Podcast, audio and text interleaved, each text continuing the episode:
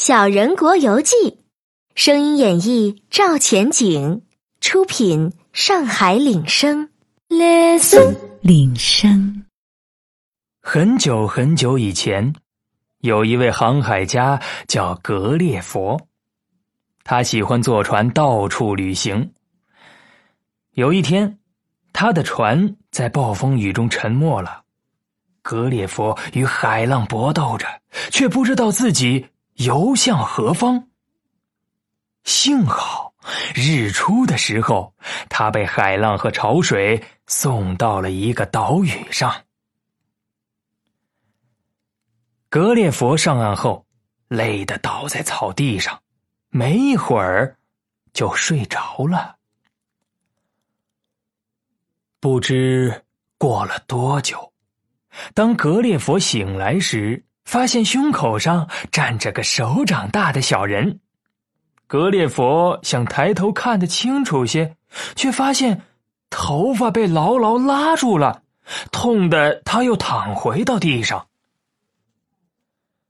格列佛觉得非常奇怪，拿眼珠子往左右一溜，他看到左肩上有个小人。正双手叉腰监视着他，他的手臂上倚靠着一把梯子，两个小人正费力的想爬到他的身上来，还有四个小人也没闲着，在用绳子绑他的手。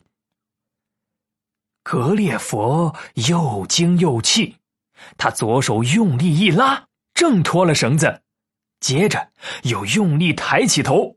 被捆绑着的头发一下子拉起了插在地上的木桩。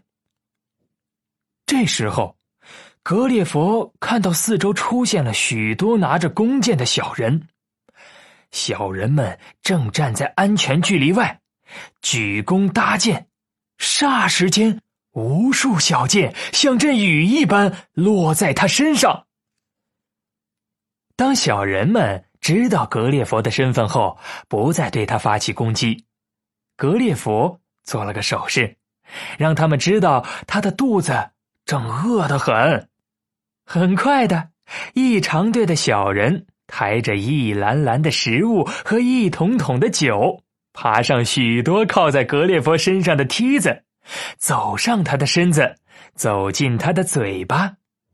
这些食物都是国王派人送来给格列佛享用的。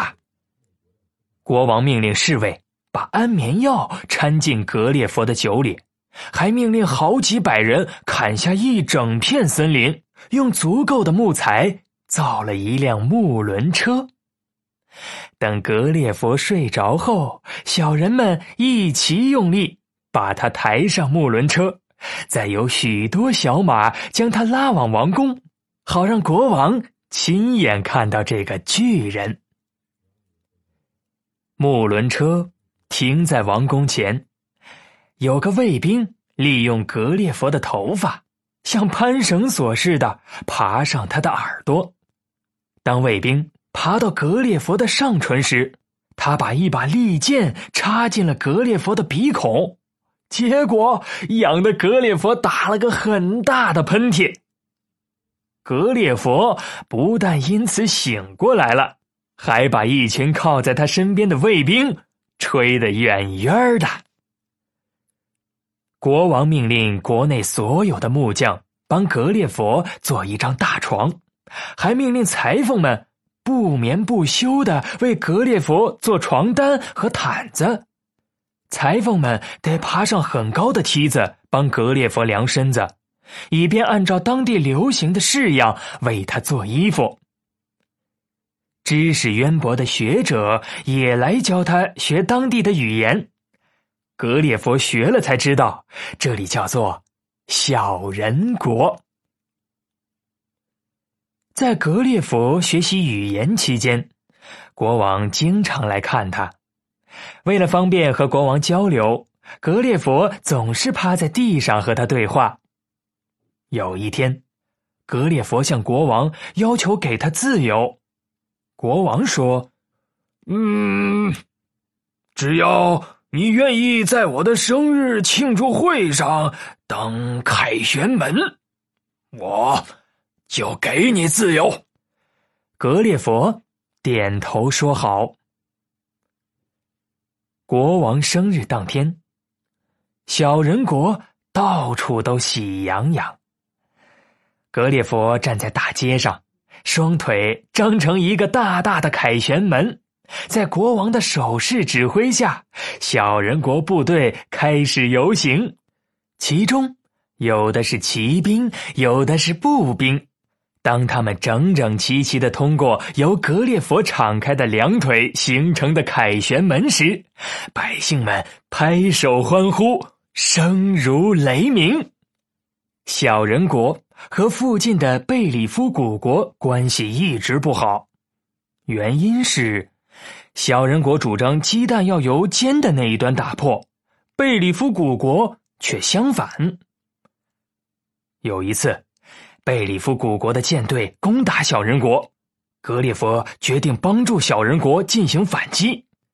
在战斗前线，贝里夫古国士兵用箭不停的射击格列佛，格列佛不但不怕，还很快的涉水过去，把他们的船只绑在一起，然后格列佛把贝里夫古国的船只用绳子拉着拖回了小人国。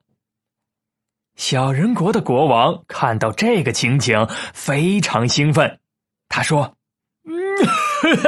嗯，呀，你瞧，靠你一个人的力量，我就能打败敌人了。”格列佛不赞成这个说法，他不同意用体力去征服别国。国王也不同意格列佛的想法，两人开始激烈的争辩。最后，国王气愤的掉头离去，格列佛只好走过海峡，去贝里夫古国。在贝里夫古国，格列佛没有因为拖走该国的船只遭到排斥，反而受到了很好的礼遇。一天，格列佛发现一条大船，并且打算乘船回自己的国家。